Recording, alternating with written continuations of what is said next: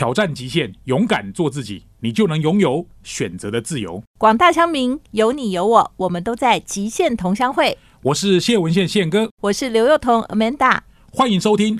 极限同乡会，欢迎各位收听今天这一集的节目。今天这一集的金句是有意思比有意义更重要。这是我最近看的一本书，是中国大陆的古典老师所写的这本书哦，《拆掉思维里的墙》。我觉得这句话很有意思的原因，是因为我儿子最近在找工作，他其实找了一段时间，他也觉得这些工作都没有意思啊，他觉得这些工作都好无聊，结果他还是找了跟他 NBA 相关的工作形态。今天我们要访问这一集的来宾是。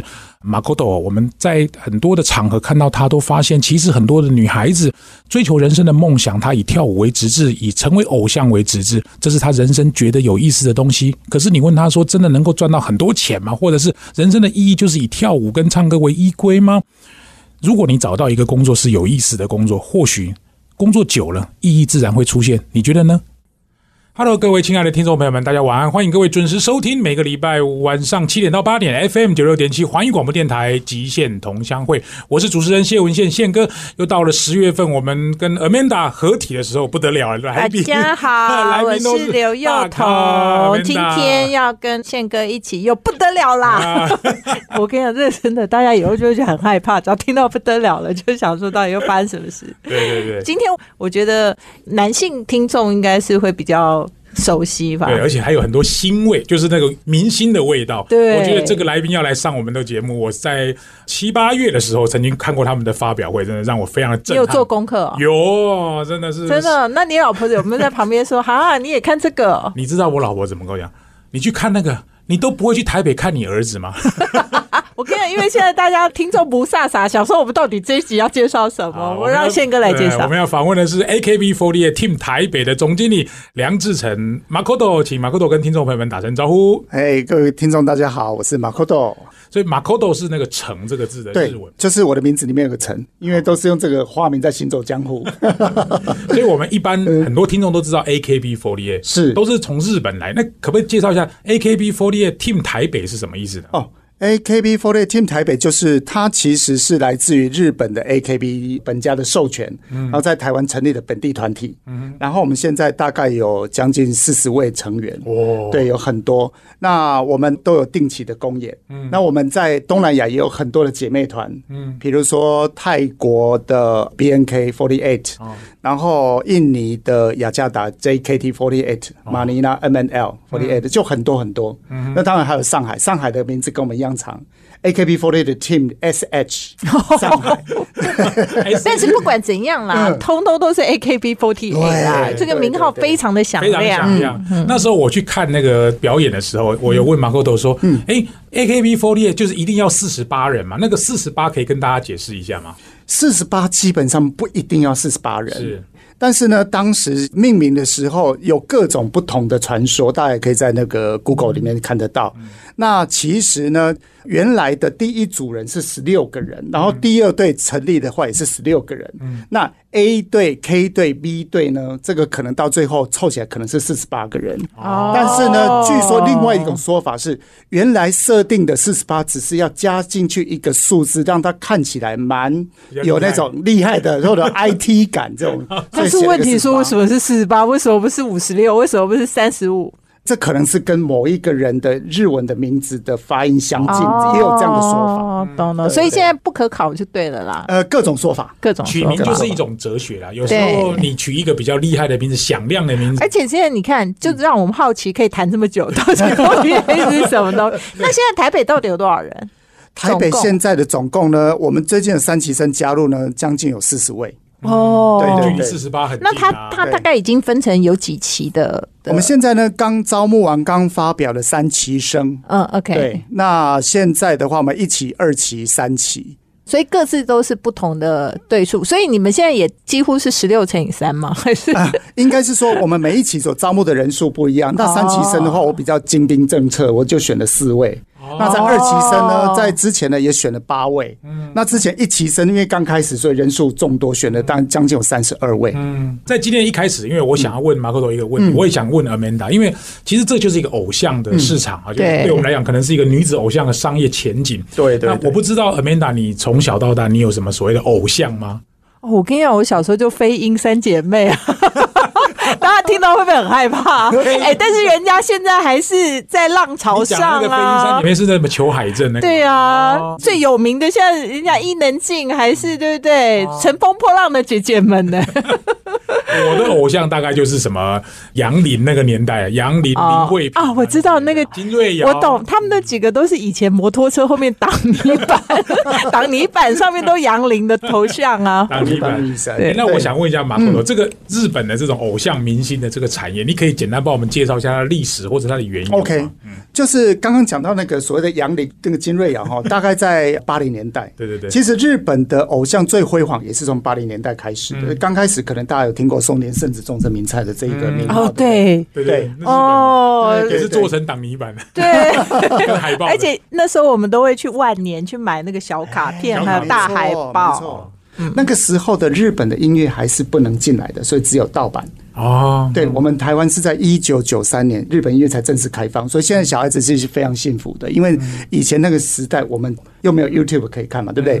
我们只能够听盗版的音乐。嗯，那那个年代的辉煌的时代，其实慢慢的有一些文化进到台湾来，所以像金瑞瑶的歌是以前和和奈保子就是偶像的翻唱，是翻唱的，对，翻唱。翻成中文。对，那个年代的偶像呢，因为是经济比较飞黄，我完全记得，我想起来了，什么飞向你。对，飞向我，对不对？对对，你坐在电台这也可以看到他像十八岁的样子。但是那个时候的就黄金偶像企划，其实也把这个文化蔓延到台湾来。嗯之后呢，就有出现小猫俱乐部，这个我们就比较不知道。小猫俱乐部，小猫俱乐部就是日本的电视节目，每个傍晚。学生放学打开电视就可以看到的偶像选秀节目，嗯，工藤静香啦，然后后来组团什么 Rebo 啊、Coco 啊这样子。哎，工藤静香，别开玩笑，那是红到吓死人，好不好？哎，我们这次是完全在陪伴我们的听众怀旧，好不好？大家现在就一直在想说，哇，他的行业专家，真的。对，这个像松林圣子在台湾的发片是我发过的，嗯，然后刚刚讲功能镜像的发片我也发过，然后再讲到下一个呢，大家就知道了。宫泽理惠，哇！现在大部分都是在男人的那什么低潮里面。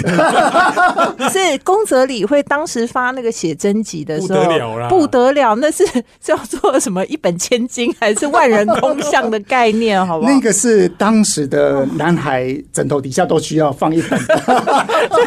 现在不知道听众是不是也跟我们一样有共鸣？好实在，很好。那个时候他曾经来过台湾哦，在一九九四年的时候来过台湾的时候，万人空巷，那个也是我发行的，有遇到的。那时候你在收你啊，在收你的，对对对对对。所以呢，大概前面有这样的历史，然后来才慢慢的是小四者在家族出现。哦哦，小四者在历日本的历史的出现，真的又是在我的手上做发行。哇，我我没有缺席，日本通，所以我们发现我们今天是带了历史课本来 的，日本流行音乐的历史课本。待会再请马克总来跟我们介绍这么精彩的日本历史。休息一下，不要走开，我们更精彩的第二段马上回来哦。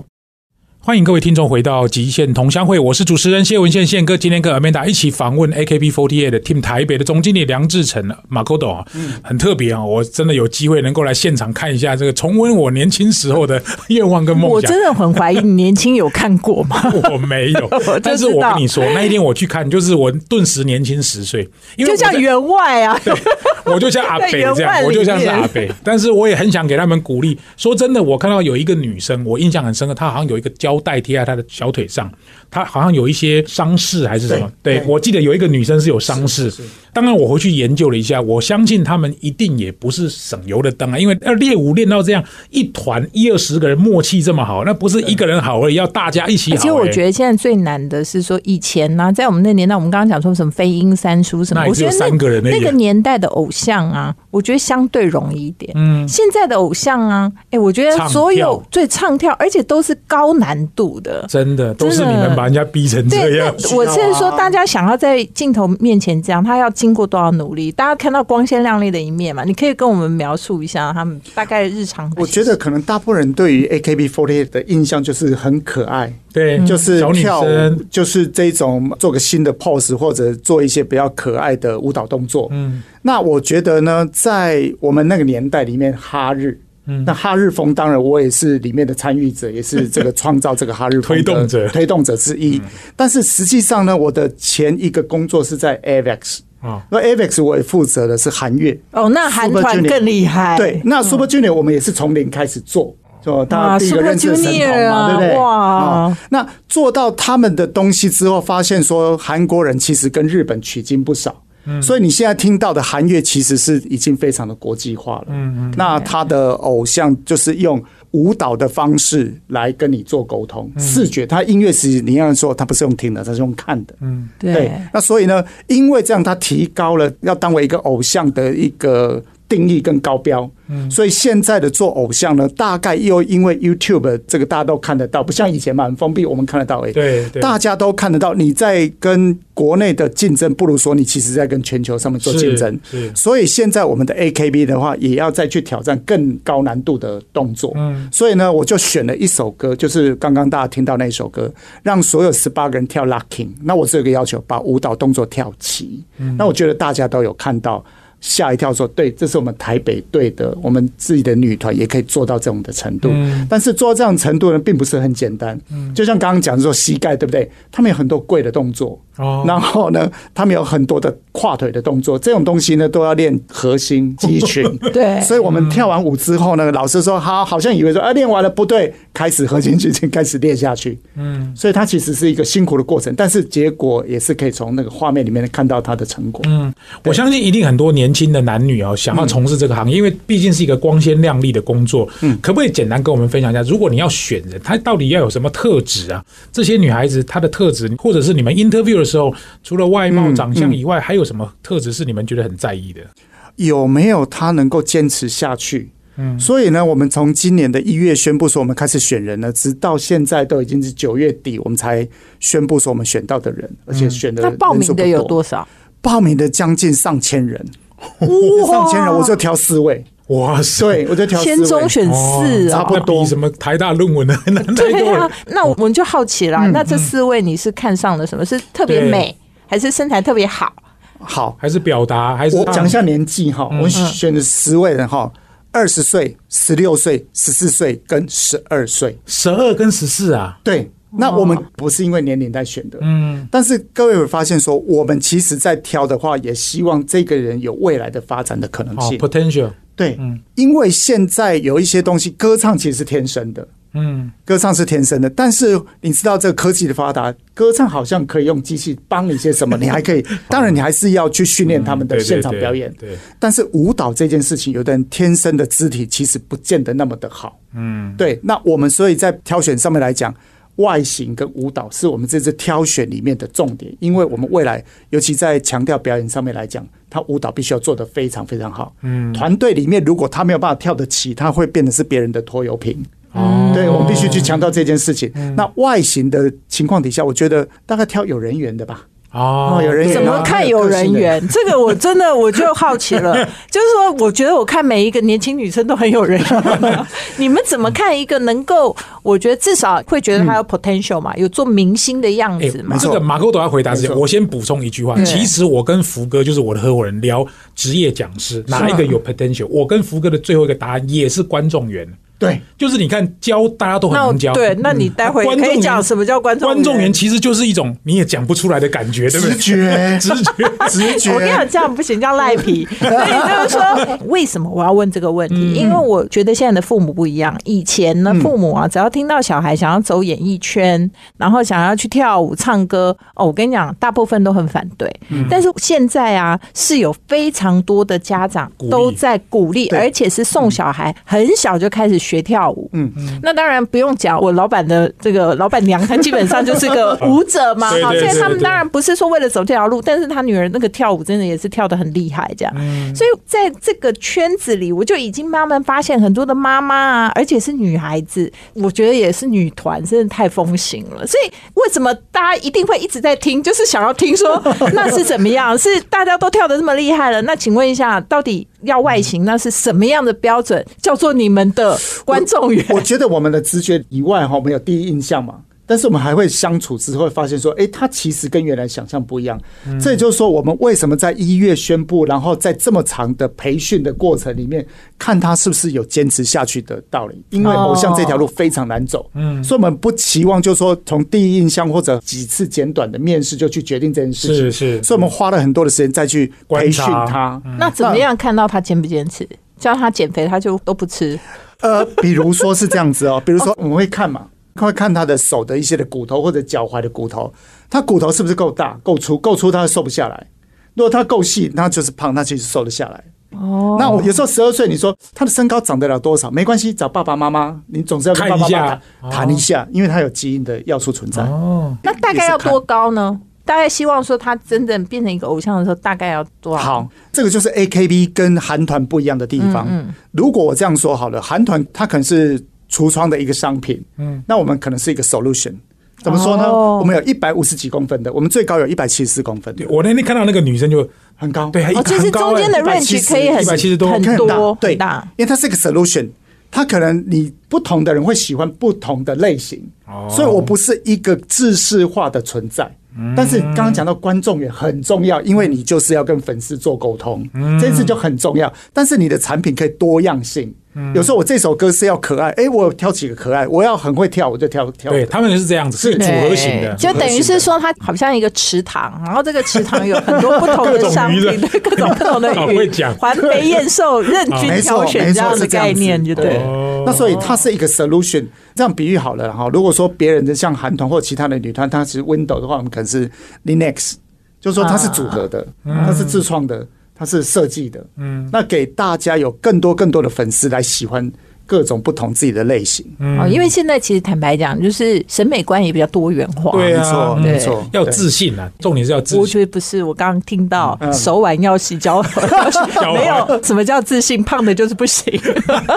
不是，你知道胖的，我倒没有是说因为体型上面的一些坚持，但是有一件事情真的是我们没办法，就他的衣服穿不下。哦，就是我们有一些公演，那公演的衣服是固定的，那穿不下我也没办法，你知道吗？那扣子会崩开。所以我跟你讲，其实偶像严格的问题就是说，有很多事情，其实，在我们一般的生活里是会觉得说，哎，这是有点歧视的。嗯，但是你没办法，你要上那个舞台，你就必须要有这个样的一个标准。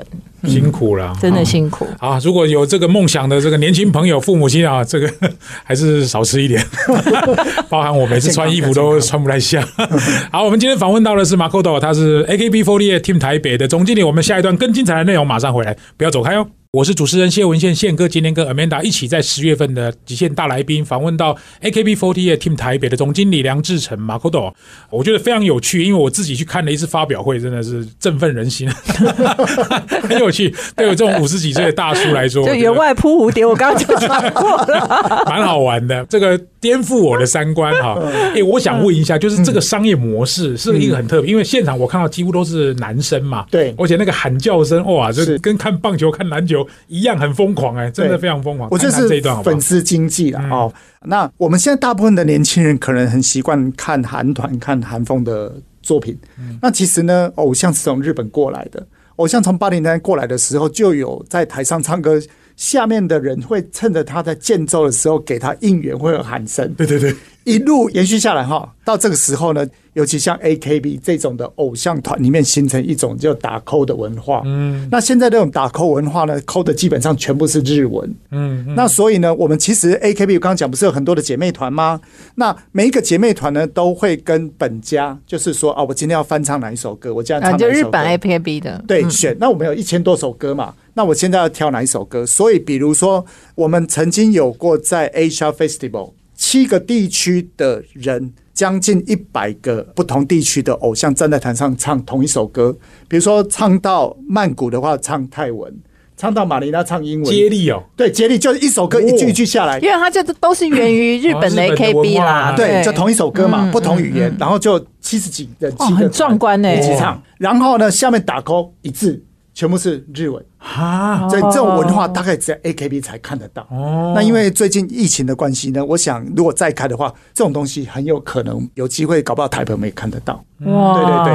那我们刚刚谈到的这个 AKB 商法呢，其实它有一个最重要的 AKB 的原始精神存在，嗯，它是希望能够去接近你的偶像，可以面对面的偶像，所以他们二零零五年从一个小剧场开始，那十六个人在那里几乎每天有表演。然后用很低廉的票价吸引你们每天来看，然后产生了中毒性，你喜欢上了谁？然后慢慢的就衍生出来，变成是说好，那我们出了 CD 你来买，我们里面有握手券，那你有一张握手券，你就可以指定你想跟谁握手。所以不仅是你每天去看他表演，甚至你可以去跟他对话，握到手，握到手，可以握几秒钟。呃。应该是说你有几张握手券可以握时间多长这样子，那如果有十张就可以握十倍的那个数量，就对对对对对对是这样子的。哎，这个其实你看，你这样想换成我嘛，如果我喜欢金瑞瑶或者是林慧萍，如果有这种握手券，你这样讲，现在那个听得很受不了，人家是讲 AKB，我我那个年代的偶像，如果有一个。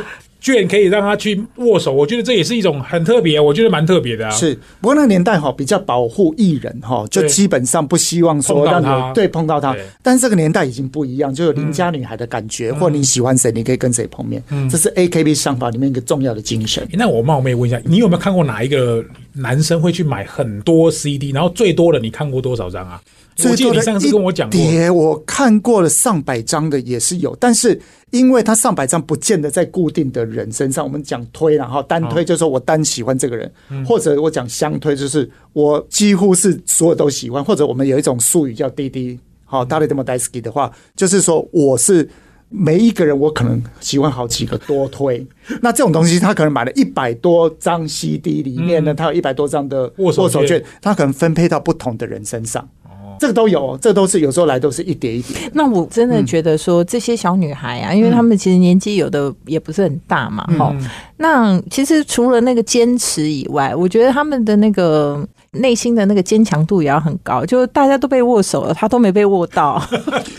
有哎，很难过。有有，但是你知道哈，这些的粉丝朋友哈，其实是非常非常 nice 的。有时候觉得说啊。比如说，我在推测了哈，你像我们十二岁、十四岁的，特别针对年龄小的，你知道吗？这些粉丝都很有爱哦。对对对，我去应援你一下，应援他，应援你那。有一些的那种粉丝，有一些说啊，我想把她当成幻想中的女友，但是有一些会把你当妹妹，这其实每一种的状况是不太一样的。对，照顾特别小的妹妹这种，是不是宪哥就要当女儿？刚好没有女儿，补一下空缺。有些人的个性就这样，因为我们有时候办一些县服的比赛，有一些那个投票券，投票券看到那个箱子都空空，有些男生就会觉得哦，我对他好一点，我就投个两张下去。哦，所以如果看到被冷落的话，可能就会觉得说，对，就是有点温暖，要帮忙。蛮不错的，因为他至少有一个勇气在。没有，他其实真正的核心就是说，他其实是一高互动的啦。对，就跟以前那种好像偶像高高在上，然后离我们超级远，这个事情是不太一样。他现在这个好像我们就是真的可以接触到的一个人，这样。我前几天在马可多脸书上看到那个阿丽嘛，对，阿丽可以跟大家介绍一下，因为阿丽现在是他一个很红的一个 AKB 的 team member。嗯，他是我们的二期生，然后全名叫林婷丽。嗯，然后他在去年拍了一部电影叫做《哈永家》。嗯。那预计在十一月十一号要上演。嗯，那因为他本身是 A K B Forty Eight 我们的歌手，嗯，所以呢，跟电影的这个制作人呢谈到最后，就是说啊，好，那就主题曲让他演唱。那很幸运的就是也公布了，然后这个原创歌曲入围。了金马奖，啊，希望他有得奖的机会。恭喜！对，然后前一阵子呢，他其实也是 CDC 我们的那个机关署，机关署 防疫女神的擦鼻孔，因为我们没有什么地方都渗透进去。因为后来我看他的一个专访，他说他平常就是习惯拿那个面纸，他说他很习惯。嗯，哎，那个很难呢，你知道脱鼻子，然后他眼睛都不眨一下，不眨一下，然后很漂亮的表情，这样让大家看得很舒舒服服的。嗯，现场看了就哇，这个就是一种很厉害的敬业精神，对对对，很不错。我觉得这个当然对你们来讲，可能有一些商业机会去帮他们接，有点像是你是他的经济，是。应该是这样对。呃，我们公司里面几乎是一条龙到底，从甄选到最后的舞台的呈现，然后包含办活动，这整个都是我们全部一手包办的。那你公司有多少人啊？啊，公司不到二十个人。哇，就是说我们的成员呢是比我们的你 team member 四十，工作人员不到二十啊？对对对，所以我们几乎每个人都是很厉害的，三头六臂。对，千手观音，那就这种做法的。那如果说我们从一个想要成为明星或者想要成为偶像这样的一个女孩子，你觉得除了你们看她什么有没有观众缘啊，好像的外在条件这方面，你会觉得如果有人想这么做，你会给她什么样的建议？我觉得平常你就要关心这个，比如说你想做偶像，你要对偶像的音乐或者偶像的内容够了解。比如说我们一起生。当时其实 A K B 的状况还蛮兴盛的，所以呢，很多人来的有超过一半以上是会日文的，你知道吗？哦，对，会日文的。然后他们知道 A K B，他自学啊，自学，然后他们会去模仿，他们是用憧憬的方式。你是不是先憧憬了谁，或者想要成为了谁？我觉得那个对你的原始动力来讲很重要。对对，不然的话，你会觉得啊，我为什么走不下去？会很容易就放弃。其实这就是我们一般讲 role model 了，就是你要先找到你的 role model。嗯，我觉得这个精神是重要的。然后呢，还有没有其他的？你觉得可以被看到？就是说我刚刚不是讲了一个十二岁吗？对，那我就问了他，哎，阿尼舞跳的还不错耶。那你什么时候开始？他说从小一就开始。哇，五岁七岁哦。对对对对对。那是他自己喜欢，还是被他妈妈带去？呃，我想爸爸觉得他有这个天赋哦，也让他去做学习。对。那各位可能有听过放浪兄弟，对不对？对。放浪兄弟呢，在台湾也有一个舞蹈教室。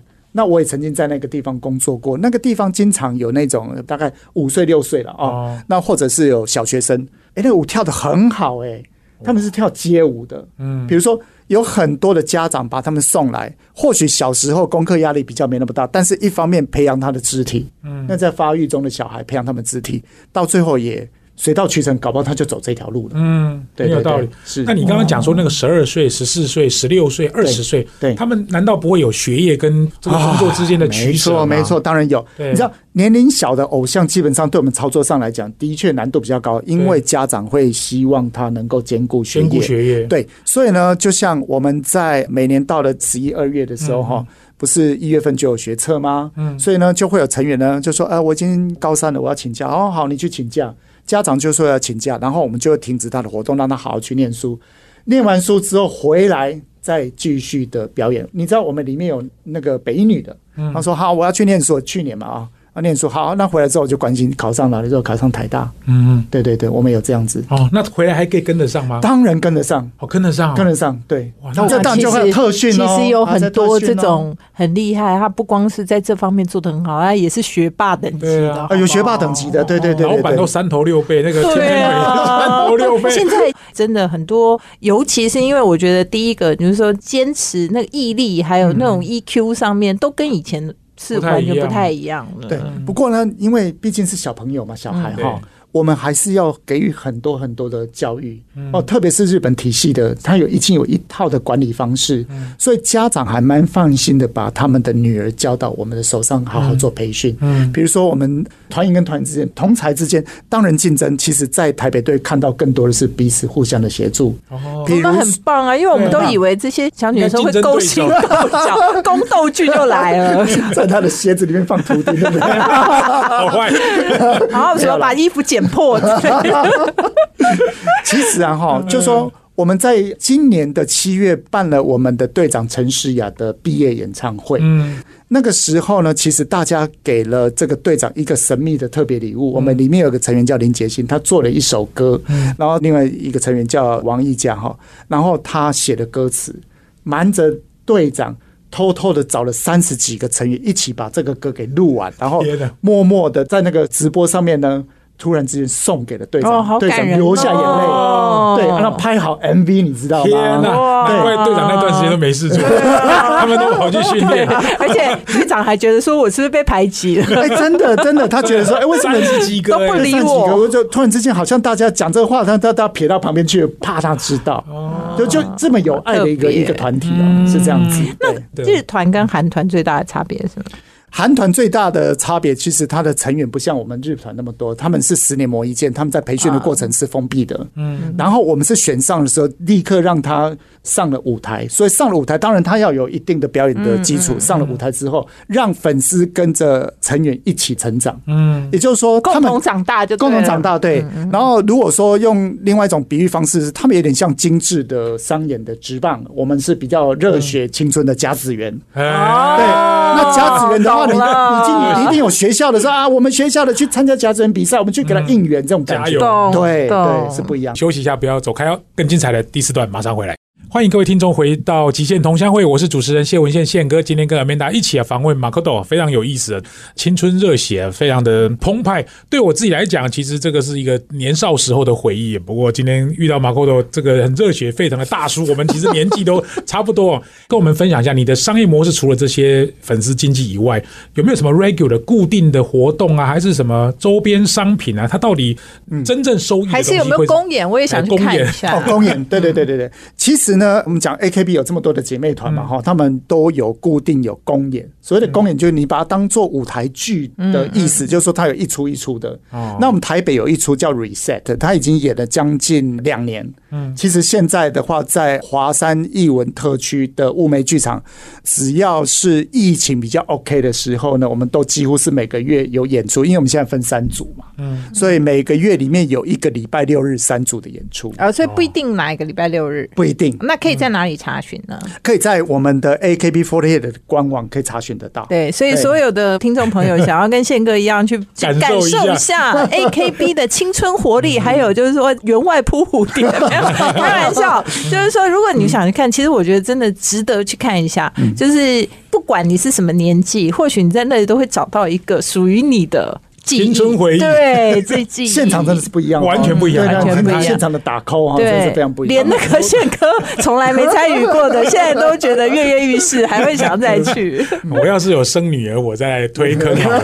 两个儿子就，我觉得非常的好奇，因为对我来说，这是一个很全新的东西。哎，你们还有没有什么周边商品？我看好像很多人还有在买这些周边商品呢。周边商品哈，就是说推金。我们一般讲推金，就是说那个毛巾上面写某人的名字，就跟中华职棒那个。举那个毛巾，推巾，对对对，或者是扇子，哦，扇子。里面有他的脸，因为日本团都是扇，因为他们的应援就是要扇子。然后你知道这些的粉丝基本上非常非常的自律，守秩序。嗯，那在他们日本的用语里面叫自治处啊，自治处好，就是很自我克制的，他们扇子不会举过头。会挡到后面的人，对对，不会这样子举高，不会不会不会，对，后面看不见这样，所以都放自己脸旁边吗？对，还有很多啦，比如说哦，我们有 T 恤，对我们还有生日会，你知道吗？对对对，我们将近三十几位、四十位的成员里面，当然涵盖一年的一到十二月都有人两三个生日，我们每个月都做生日会，嗯，那欢迎大家来一起参加生日会。那生日会的话，你可以购买他们的 T 恤，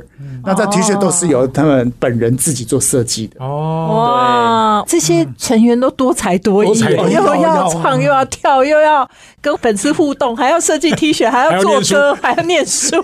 天哪！我们里面还选出五个人，他们会操作乐器，是一个乐团叫 Puzzles，所以很会打鼓、弹琴都会。哦，哎，那我问一个问题，我觉得很好奇的是。那一群男生的观众，他们平常怎么？比如说，假设 A 上来的时候，他们会喊 A 的那个，你们叫打 call 是不是？对，打 call 那个口号总是要有一个人去带头吧？还是？我觉得这个东西已经是从日本传过来的默契吗？默契，或者是说有一些后面比较不知道的，可能就有其他的粉教你，或者你在 Google 都可以查得到。大叔，这些怎么喊？是因为你不知道，人家觉得那个真的很厉害。某某歌手他就噔噔噔噔噔噔噔，重点是你不知道，不是大家不知道，好不好？